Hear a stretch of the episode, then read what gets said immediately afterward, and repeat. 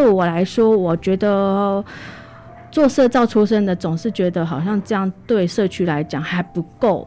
我希望多留一点东西给他们，所以那个生命之歌就以这个基础来想说，那如果谢谢老师、谢明佑老师跟着这些长辈一起共同创作，我觉得这是一个还蛮有意思，然后也有也蛮能够去尝试的一种方式。欢迎光临。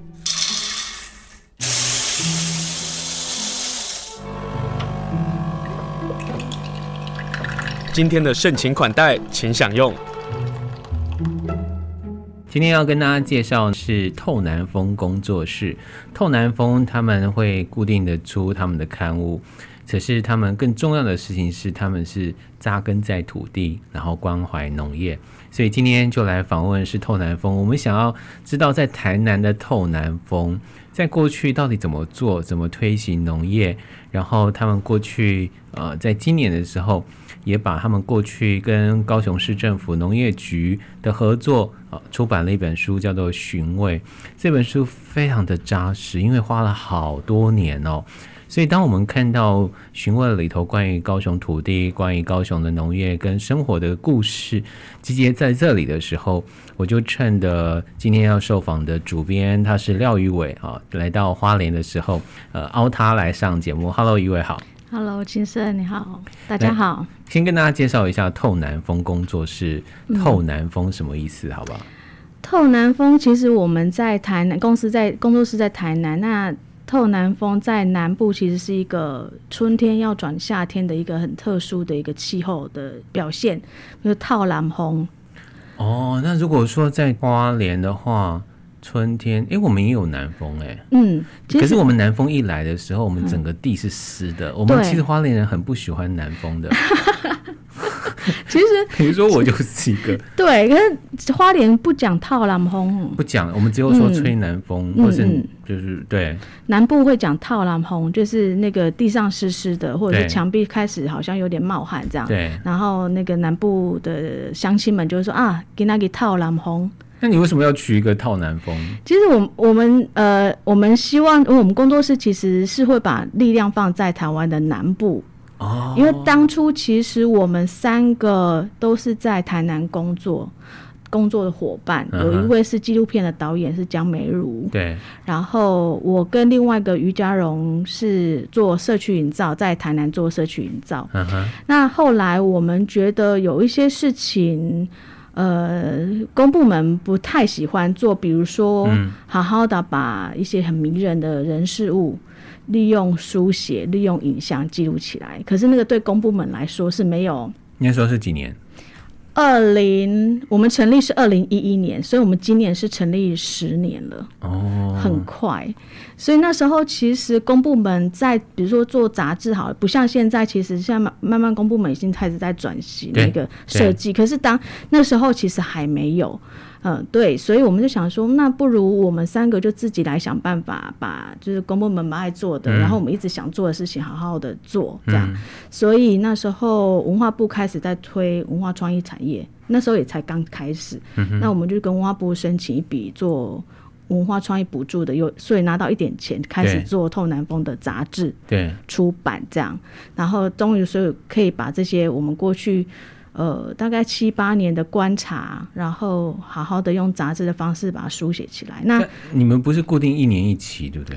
呃，其实之前是季刊，嗯、然后后来实在是。开始慢慢忙，就变半年刊，然后现在是不定期出刊，所以今年第七期大家已经碗都敲破了。我想说啊，今年应该第七期是可以出来了，这样。所以二十年，然后那个透南风目前是六期，对对，等于一一期是花一年多。哇塞，你们读者真的很能等呢。嗯，不会忘记这个是很厉害的。比如说我们在台北或者到花莲，透南风，透南风，它其实已经有一个标杆在了。可是回头想，哎、欸，才出了六期就能够有这样的一个威望，这样到底做了哪一些事啊？嗯，我我想要说的是，其实我们三个成立，就是三个人成立的时候，其实我们不是，我们没有一个人是出版背景、编辑背景，完全没有。嗯，所以我们根本就是就是边做边学，做中学去学怎么如何成为编辑，怎么去书写，怎么去摄影，全部从头开始学的。嗯，那那时候其实《透南风》杂志初刊的时候，其实那时候地方杂志其实还没有像现在这么的蓬勃发展。没有啊。对啊。那所以那时候，而且我们做出来的东西，我觉得是因为我们都不是专业的人，所以做出来的东西有一点点质朴吧。嗯哼，就是很我们是很专心的把这个杂志。你好会用词，质朴，质朴就是看起来很拙啊，很拙。对。然后后来发现说，其实大家很喜欢看《透南风》，是因为我们去记录的都是一般。一般人比较没有办法去接触的文化、嗯、接触的人、接触的产业、嗯、工艺、农业等等。嗯，那所以大家常常会好奇说，为什么我们找得到这些人来做报道？比如说，我们第一期是那个李清祥，哦、第二期是讲七股龙山的老渔民，都都是很小很小的小人物，这样。超级小哎、欸。对，就是。不是不是现在在台面上大家知道的那些呃那些人这样，嗯、那因为跟我们的工作有关系，我们是做社区营造，那些人其实都是在我们的过去做社造的领域的，比如比如说他就是一个社区的干部，或者是我们去社区认识的这些社区的志工。等等等等等等，嗯，你讲到社区营造，所以你根本就是社区营造才刚刚起步的时候，你们就在做这个事了耶。对，我跟那个。于家荣，我们是九二一重建区社造的背景。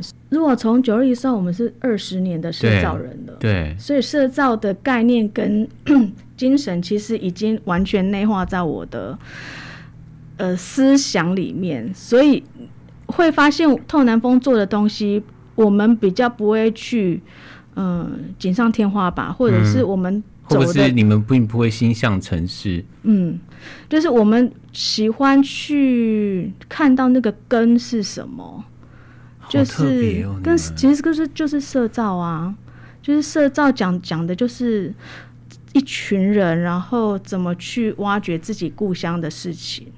你知道我们自己也是做媒体的，嗯、所以我们可能看的都是最上面的那个繁殖，嗯、或者是看到水果。一颗颗的苹果就是成果这个东西。成果。可是当我回到地方的时候，我才知道那个根是如何的重要。也就是他必须要离开，或是做媒体人，他必须要离开都市，你才会知道自己缺乏或者说长期忽略的问题到底是什么。对。那这这也是我从都市回到乡下，我才有这样的感受。可是当你们在做这件事情，在十年前甚至更早以前在做的事。什么就真的是九二一影响到你去去做这个事？对，九二一的时候是一九九九年了嘛？对。那我我其实硕士班是念东华大学，我是硕班就在东华念。那我回到台中，我家乡是台中人。九二一当天我人在台中，所以那个对我来讲是非常的、哦、非常的震撼，跟我觉得那个好像真的也是一道伤痕在我心上这样。所以我毕业之后就回到台中。就投入灾区工作，那时候是二零零二年吧，等于是灾区重建的第三年。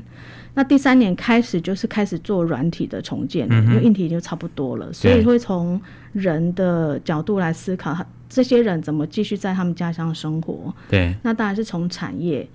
然后怎么安全的生活、居住的安全等等，那个都是就是人生活的最根本。所以那时候社区营造其实台湾才刚起步，嗯，文监会那时候文监会对对对才刚起步，所以我们我们等于是跟文监会是一起一起大家去接接收社造的一些概念，嗯、然后去想办法去。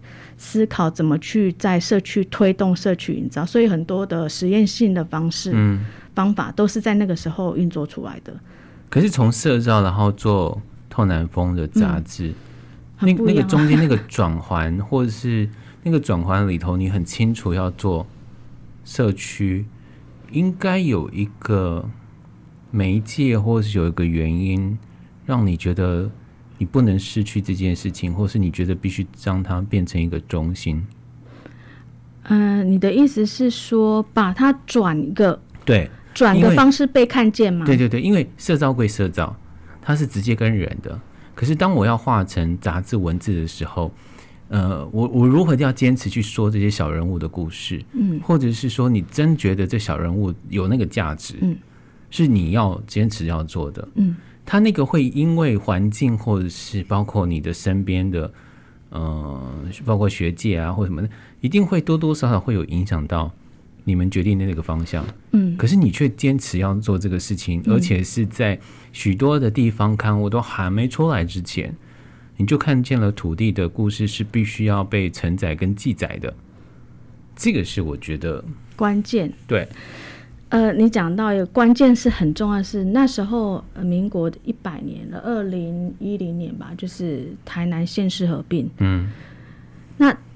呃，就是五都那时候，那台南县是因为我们其实我们跑的都是在乡下，比如说龙崎啊，就很多外地人没听过的地方。对啊。山上龙崎，然后那关庙等等，还有海边的，海边很多人都都没去过这样。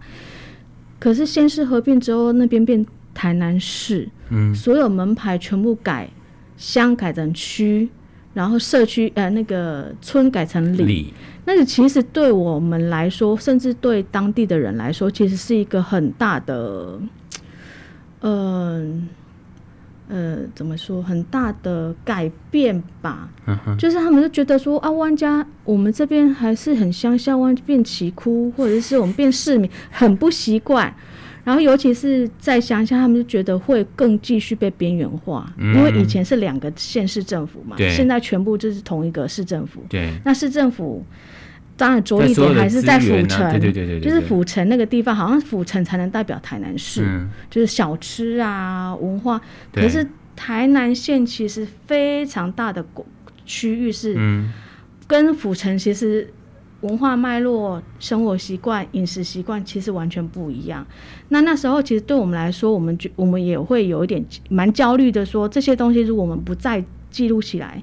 他们就慢慢就视为，而且老人家也很快的凋零。Oh. 那个对，那个就是那一年对我们来说是一个很很大的，让我们下定决心要去呃让这些人被看见的原因。而且，所以你的焦虑来自于那个时间、嗯。对，那个时间是一个关键，就是那个变成是的那件事情，嗯、然后变成是那些焦虑村民的焦虑也会有跟我们反映。对，所以所以我们就觉得嗯。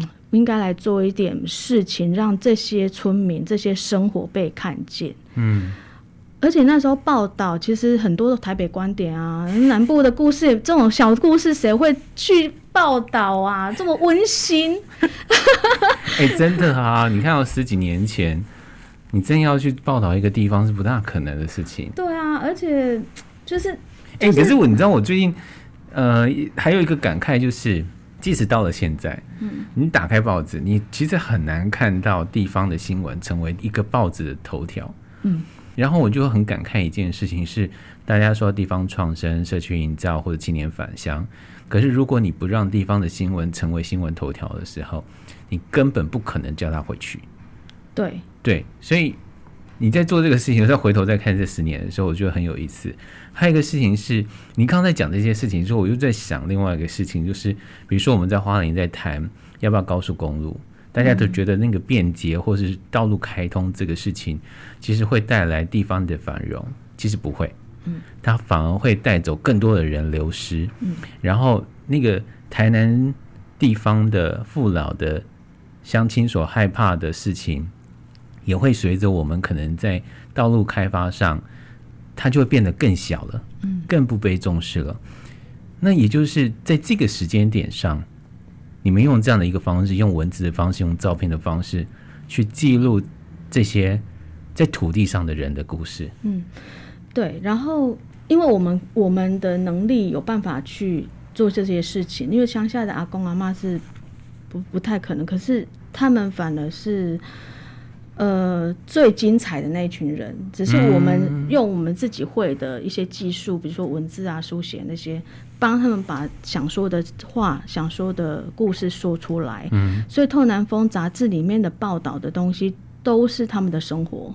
你可不可以举一个人为例子？你现在印象深刻的，嗯、然后让让大家可以理解说，《透南风》工作室这么多年坚持做这件事情，嗯、他们可以懂。呃，我我们透南风其实在金寮、台南金寮那个地方一直是在蹲点的，嗯，就是金寮现在就是《淑女养成记》的那个地方，我现在是不太愿意讲。你讲啊，你讲啊，哎、欸，这也叫做媒体行销，好不好？这也算是另外一种，就是啊，但是大家都忘记那个地方叫金寮啊，哎、欸，那真的很乡下哎、欸。对，它就是在后壁，它是在一个，就是以前有一片纪录片叫《五米勒》，有啊，就是在那边拍的，就是昆宾杯。哦，那时候我还访问了那个导演，哦，严兰泉，对啊、呃，对，就是那个在那个地方拍。嗯、然后透南风是在那边已经耕耘十几年了，也不是说耕耘啦，就是陪那些金，陪那些阿嬷、阿公他们已经十几年了，那个算是我们另外一个基地这样。那你你会发现那些阿嬷，呃，有有一个阿嬷叫阿酸阿嬷，嗯、就是阿雪，她是那个铅桶店，N 汤店，就是以前的水桶不是都是 N 汤，就是铁，就是都是金属的嘛，对。然后以前没有塑胶，所以地方其实地方都会有这种小工，帮忙修水桶。我们那个沟仔尾也有一个，哦，嗯，对。那种这个这个人人物其实。以前在乡下其实很重要，比如水桶破了，嗯、然后呃农药桶破了，零件要修，对，就是都有这些人这样。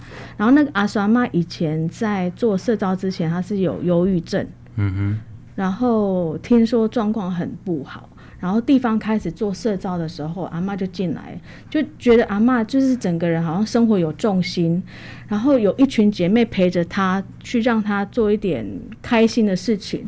所以阿嬷到现在还生活的非常的好，而且她已经变成一个我很好的朋友，这样。嗯、所以你会看到地方的长辈慢慢的，他们会觉得说，哎、欸，我们平常习以为常的事情，好像好像蛮重要的啊。所以阿嬷就开始做，就是很认真的又开始做她的 N 烫，因为就会有有人去看她做这件事情。她应该是做成小的 N 烫吧？对对对对对，这、就是透南风第一期。第一期有讲到那个阿酸嘛，嗯，就他开始就变成小 N 烫，然后就开始慢慢的有人买，他就他觉得哎、欸，这些虽然是老的工艺，可是慢慢的好像也被知发现它的价值。其实，在金鸟非常多这种故事。可是这个小的 N t o n，它其实并不是说，哎、欸，我我要做一个东西拿出来卖，嗯，它是根基于这个农业需要。对，所以它还是跟土地有关系。对对对对，它还是跟这个地地方的需要的材料有关系。对，然后还可以去带到这个阿妈，我就会问，因为这个阿嬷阿叔阿妈跟我很好，我就要问阿叔阿妈说：“嗯、阿嬷，你这个什么什什么时候是旺季？嗯，就是就是就是很多人会拿东西来给你修，他就会说有旺季，有哈。然后说他说是说是那个爆产插秧之后，对。”呃，就会特别有人拿那个农药桶来修。我说五香米？他说因为呃插秧之后那个金玻璃，金玻璃，金玻璃就是福寿螺，对啊。哦就会来吃那个小苗，对，所以农民就会开始用一些防治方法，是是是。所以那时候就是在那个插秧之前，很多人就会拿农药桶来修，对。所以它还是有它小小的产业，还是有淡旺季的。可是通常这种细微到，其实大家不会去知道这些事情。但就只有他会在修这个桶子的时候，他才知道说大家在这个时候在忙什么。对。然后我就坐在那边，因为我常常去切聊，就是反正是坐在那边放空，然后就看到很多阿伯 就就会在农药桶见啊，就放在门口，嗯、然后就走了。对，就他他们跟阿妈已经有一点，已经都有默契了。就阿妈拿到农药桶，就自然自然知道要去修哪边。嗯哼，就是这种非常的细腻，然后对我来说，这种都非常的扎实吧。对我来说，嗯，嗯，所以我很喜欢去观察这些事情。也因为这个原因哦，所以很多的读者才会发现，原来我们生活周遭可能也是我们邻近的小村小地哦，有这样的一个故事，嗯，让很多人很喜欢透南风或者期待透南风。透南风现在就要出到第七期，哎，十年要出到第七期，也是一个很厉害，也算是另外一个记录。今天来到我们现场是透南风工作室的廖玉伟。于伟，我们直截了当的让大家知道一下透南风第七期，你们这次要做什么，然后希望大家能够赶紧上去订，因为剩下几天了啦哈。嗯、然后呢，他那个募资呢，其实已经过了那个门槛了。嗯，我们门槛定很低。好、哦，门槛定很低的意思就是，请大家还是不要看到门槛达成了就觉得我们就是想说有就很没有自信心，所以定了一个低门槛的。可是你告诉大家说，透南风第七期是非常厚的。呃。它又比较厚，比较厚，对，厚应该是如果从那个区域来讲，它也厚。嗯哼，就以前之前的前六期透南风，我们的着力点还是就是以台湾南部的乡镇为主。嗯，那这期第七期，因为我们这三年有一个 Linear 音讯回的行动嘛，好公益行动，就是到偏乡，有谢明佑老师跟他的面包车乐团。我们就一起到各乡镇去唱歌给老人家听，已经第三十八场了。这样，那那呃，从去年开始，我们另外从这个演唱会的系统去另外拉出一个一个脉络，叫做《生命之歌》。那《生命之歌》讲的是，因为林连庆回办完音乐会，然后唱完就就就离开了。对我来说，我觉得。做社造出身的，总是觉得好像这样对社区来讲还不够。我希望多留一点东西给他们，所以那个生命之歌就以这个基础来想说，那如果谢谢老师、谢明佑老师跟着跟这些长辈一起共同创作，我觉得这是一个还蛮有意思，然后也有也蛮能够去尝试的一种方式。所以从前年开始，我们就。呃，找社区剧场的老师进去，总共六个社区去带着老人家去做他们从他们很小的时候到年轻到青春到中年到老年的各个阶段，他们去讲他们的印象中很深刻的事情，嗯，然后或者是挫折或者是开心的事情。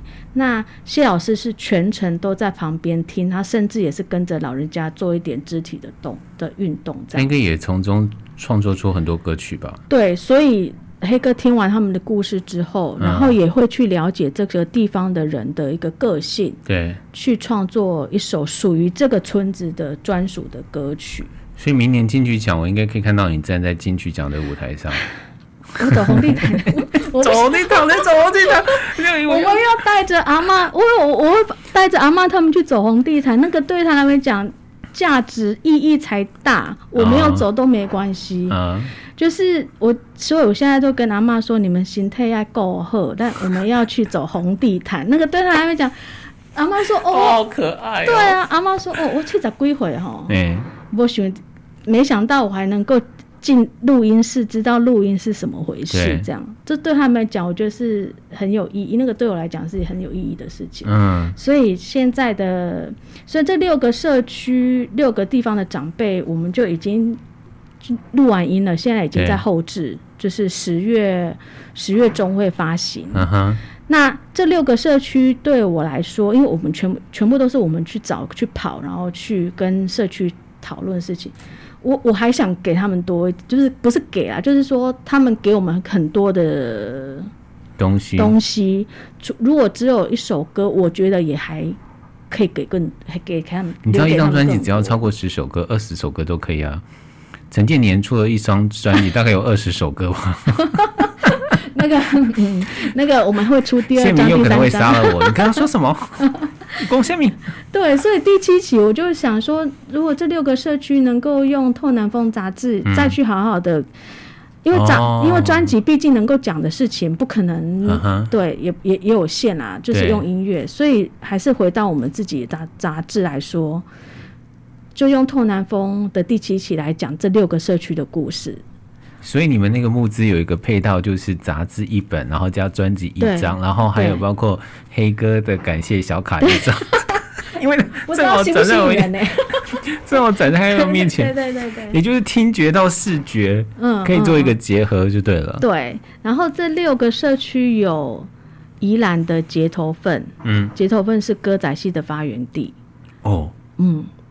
完全不知道，那个地方也是做社造，所以我是用了蛮多社造的人脉去帮我，呃，去找合适的社区合作。对，然后再来是基隆的暖暖的过港社区。这个社区有什么不同吗？这个社区它。过去的历史，从国民政府过来之后，那边社区算是第一站，嗯、安置国民政府这批人来的第一站，所以那个，然后又有很多的，后来又有很多的军工教人员在那边做盖很多宿舍，嗯、所以那个社区很特别，那个社区有各式各样的宿舍，嗯哼，比如说有台铁的宿舍，有警察宿舍，哦、有以前的呃各各个台台电的宿舍。所以现在可能因为迁移的关系，宿舍都留下来，都是变成空屋了。对对对，类似像这样。对，类似这样。哦、所以那个那个过港以前，因为他们在基隆河畔有一个暖暖港，嗯、过了这个暖暖港就到了这个地方，所以那个地方就叫过港。过港。然后过港这个名字也很适合用在他们就是。那个地方一直是人家迁徙的其中一站，迁、嗯就是、对对对对对，所以很像一个对一个过港过站这样，嗯、所以刚好我觉得那个社区这个名字也很很合适。就是、哇，难对。就是黑哥做了一首歌曲叫《过港》嘛。呃，他他名字他的歌名不会用，对对对对，嗯、但是就是会去讲那个歌曲，就是会去讲那些阿公阿妈讲的事情。然后再是台中的石冈，石冈是九二一对呃的重灾区嘛，就是以以前我工作的领域。那再来就是台南的呃金寮跟龙山两一个海边一个农村，嗯哼，还有再来是屏东的满洲，总共就六个社六个地方的生命故事这样。对，嗯，所以欢迎大家能够。上募资平台啊，你只要打“透南风工作室”，你就可以查到了。嗯，然后赶紧预定下来。谢谢。那你可以选择那个有专辑啦，有杂志，还有感谢小卡这一张。因为当我们看到人的故事的时候，我觉得多多少少都要回头去想我们自己的故乡，我们自己的家乡。那是不是有同样像这样的故事？一定都会有。只是因为随着风土民情，包括自然山林，好，或者是我们刚刚讲的过港这样的一个历史的关系，所记述的故事也就不同了。对，好，这是透南风工作室的第七嗯集，然后，欢迎大家能够多多支持。嗯，对。好，但是呢，之前呢，你们就花了几年呐、啊，出了这本书叫做《寻味》，呃，四十八期，总共四年。所以这一本书是集结了四年的的努力跟喜爱。哎，你们重新出版的时候啊，不能讲重新出版，集结出版的时候有做取舍吗？有，取舍可大了。我最爱听取舍故事，因为那叫做挣扎、痛苦、愤怒加委屈，这样。对，因为四年其实有一些东西已经。呃，改变了，嗯、所以有一些比较大的改变的东西，我就会拿掉。然后，呃，他他写了四喜之前写了蛮多绿色友善餐厅，就是用在地食材的餐厅。那个餐厅的部分，我全部也都都拿掉，让他好好的是一本讲高雄农业的书。所以很多比较偏商业或餐厅的东西，我都都就都拿掉。所以有第二本的可能？没有。这个是高雄市政府农业局发行的，对，所以一开始就是高雄市农业局想做这件事情，嗯，还是你们自己提案？他们想要做的是一个制度，叫绿色友善餐厅制度。这个这个制度其实也很值得讲啊，哦，就是，嗯。他们为了节省碳碳足迹呀，然后也去 push 很多小农，把他们的好的东西留在高雄。对那也必须找帮他们找到一个行销的对方式方式，所以他们就去找地那个在地的高雄的餐厅，鼓励他们多使用在地的。小农的食材，食材对，那当然它有很多标准。如果要达到这个标准，你才能被认证为在那个绿色友善餐厅的一个一个认证。Uh huh. 现在目前基本上每年都有四十家的绿色友善餐厅的认证是在。Oh. 对，我觉得这个很这个制度其实很值得各县市其他的县市政府去做参考啦。Uh. 就是花莲县政府加油。就是我们真的是很鼓励安全农业，然后呃，小农可以留在自己的家乡。可是你也要想办法，可希望他们可以有行销的管道嘛？我觉得这是一个很蛮好的一个方式啦。那当初农业局请我们做是，他们其实是希望我们去报道那个绿色有绿色友善餐厅。嗯哼。但是对我来说，好像那个餐厅厨师把这些东西做得很好吃，好像我觉得好像太少了什么东西。少了非常多东西，嗯哼，就是好吃的东西，你必须要有安全的食材嘛，有好的厨师，对，那好的厨师他必须有很很优质的农产品、蔬果去做成他的好吃的料理，对，那所以这些好好的蔬果食材也必须是一个很好的农民有或是渔民安全，对对，畜畜产，畜农畜产。这些农农民能够好好的种，是因为这些风土，他土地让他可以好好的在这边安身立命，嗯哼，种很安全的食材的农，所以这其实是一个很完整的一个产业链。嗯、那我希望寻味不只是讲餐厅，我希望去呈现这个绿色绿色友善餐厅那背后支撑的这些价值，我希望他去完全的讲出来。可是你希望做这件事情，不代表一般的民众可以接受这个事情。我我先不讲官员的部分哦，嗯，因为官员毕竟想要做这个事嘛，就刊物可以施行这样子。对，民众的反应到底怎么样？民众的反应，其实我办了很多分享会，或者是还办分享会，对对对，讲座，我也希望能够得到他们的一些回馈啦。对，那他们跟我说，反应最多的是，反而是我想要讲的那些农农民的事情，顾土地的事情。嗯，因为他们说，其实如果只是做餐厅的报道，那个真的是就跟一般的。杂志对，或者是宣传 DM，这也是没有什么两样。他们觉得那个反我反，他们反而喜欢看我讲土，我们讲土地的事情。